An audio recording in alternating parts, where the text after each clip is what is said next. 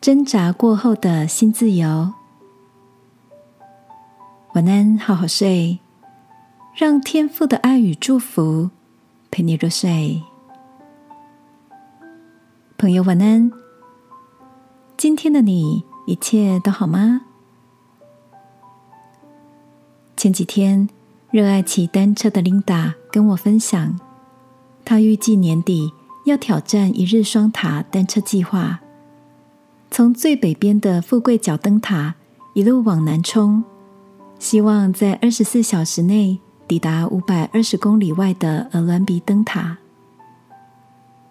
听到好友的决心，我不禁竖起大拇指，用赞许的眼光佩服着。琳达说：“骑车是一个充满折磨、挣扎的过程，也是一个自我对话。”突破的旅程，顺风下坡虽然很舒服自在，但遇到逆风上坡，或是身体疲惫到觉得自己无法抵达下一个目标时，甚至心底多次冒出“算了吧，放弃也没有关系”的想法，却又在忍耐着踩踏出下一步。这些战胜身体的疼痛、心里的不可能，都在抵达终点时转换为全然的满足与喜乐，以及一份有勇气叠加而来的新的自由。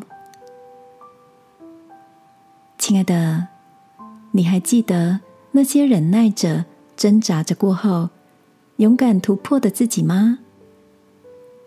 虽然过程超级的磨练。相信那些都是回忆里最丰富的领域。